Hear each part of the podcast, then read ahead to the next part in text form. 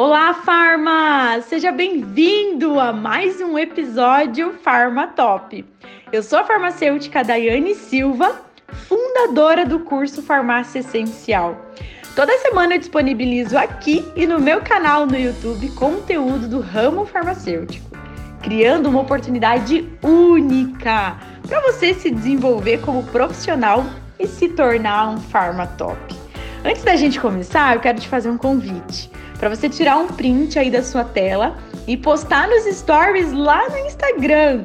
E me marca, arroba farmacêutica Daiane Silva. Eu vou amar saber que você está me ouvindo. E ó, eu respondo a todos pessoalmente. E ao final aqui desse episódio, se você achar que o conteúdo te ajudou de alguma forma, deixe sua avaliação, marca ali cinco estrelinhas, que isso significa muito, muito, muito para mim. E esse é o episódio de hoje.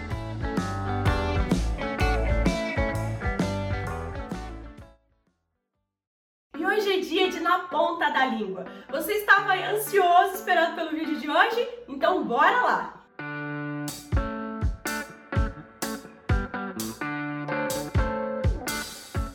Alguns medicamentos, como os antibióticos e quimioterápicos, que são utilizados para tratar infecções, Muitas vezes eles produzem vários efeitos adversos, como por exemplo, desconfortos abdominais, náuseas, vômitos e diarreia. E isso acaba levando à diminuição das bactérias boas, vamos dizer assim, a diminuição das bactérias que fazem parte da microbiota intestinal e ocasionando aí então um desequilíbrio bacteriano. Então, se ocorre uma diminuição das bactérias boas, acaba favorecendo o crescimento das bactérias patogênicas, levando aí, então o indivíduo, o paciente, até outras infecções. Então, nesse caso, é muito vantajoso a utilização de medicamentos à base de probióticos. E só para você entender o que, que é um probiótico.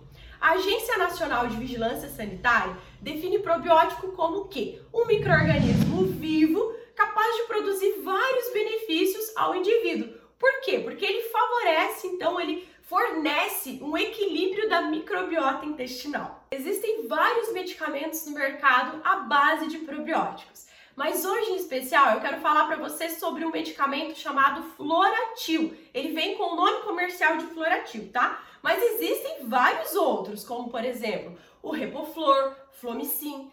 Todos eles têm a mesma substância, que é uma levedura não patogênica. Que olha só, eu não vou nem, me arriscar a falar esse nome aqui porque é muito estranho. Se você já trabalha em farmácia, você sabe de qual medicamento que eu tô falando. Mas se você aí, ó, não, não trabalha ainda em farmácia, se você é um recém-formado, corre lá, dá uma olhadinha para você ver e conhecer um pouco mais sobre esse medicamento. Inclusive, gente, olha só, não sei se você tá sabendo, mas vai acontecer no dia 4 de maio uma semana chamada Semana do Farmacêutico, tá? Serve para você que é recém-formado, você que já trabalha em farmácia, que quer melhorar a sua carreira, que quer se tornar um farmatop. É uma semana inteira que eu tô preparando para você com muito conteúdo de valor. Ó, se você tem interesse em se inscrever, Aqui abaixo do vídeo está um link para você fazer sua inscrição, tá? É online e gratuito. Então, como nós já falamos aqui, esse medicamento ele é um probiótico, isso significa que ele é um microorganismo vivo utilizado para tratar diferentes tipos de diarreia, né, em diversas causas, levando uma restauração da flora intestinal. E quando ele é utilizado de forma adequada, numa quantidade adequada, ele traz vários benefícios à saúde do paciente. E existe três apresentações no mercado desse medicamento, tá? 100 miligramas, 200 miligramas, que são em cápsula, e tem aí o sachê, que é mais utilizado para criança. Bom, apresentação de 100 miligramas, qual é a dose recomendada? Para um paciente que tem diarreia aguda, a recomendação é a utilização de duas cápsulas duas vezes ao dia. Já para tratamento de alterações crônicas da flora intestinal, é recomendado utilizar uma cápsula duas vezes ao dia. Olha só, anota aí a dica da DAI, antes que eu me esqueça.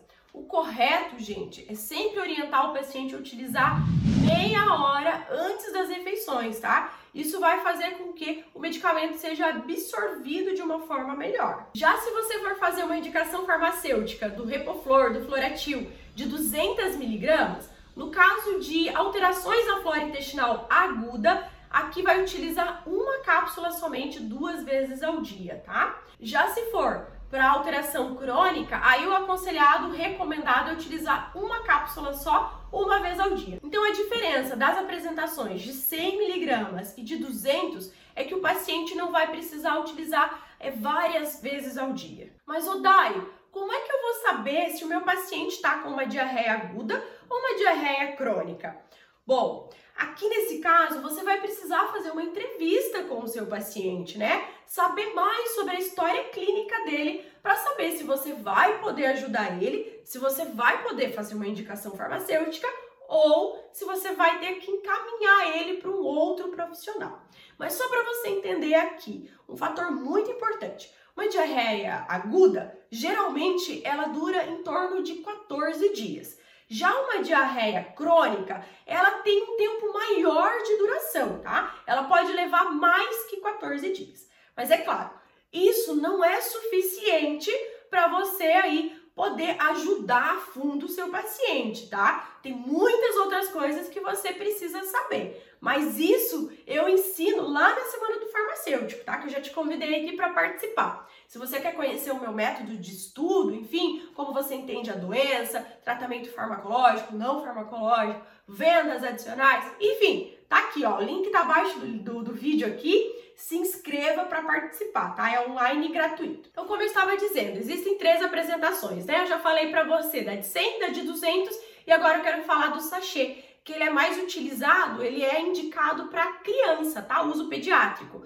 Aqui, numa diarreia aguda, vai ser utilizado um envelopinho dissolvido num pouco de água ou no alimento duas vezes ao dia. E se for numa alteração aí da flora intestinal crônica, é um envelope uma vez ao dia. Então, ó, só recapitulando aqui, duas dicas bem importantes que você não pode esquecer. Sempre orientar o seu paciente a utilizar 30 minutos antes das refeições.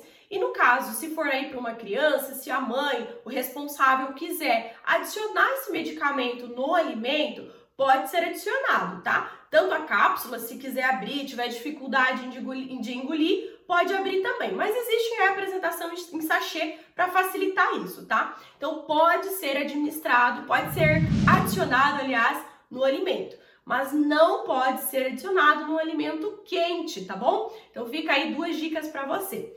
Bom, se você gostou desse vídeo, se eu contribuir com você aqui, não se esqueça de deixar um like, que isso me ajuda, tá? O YouTube aí entende que esse vídeo é relevante para você. E é claro, se inscreva no canal e até o próximo vídeo.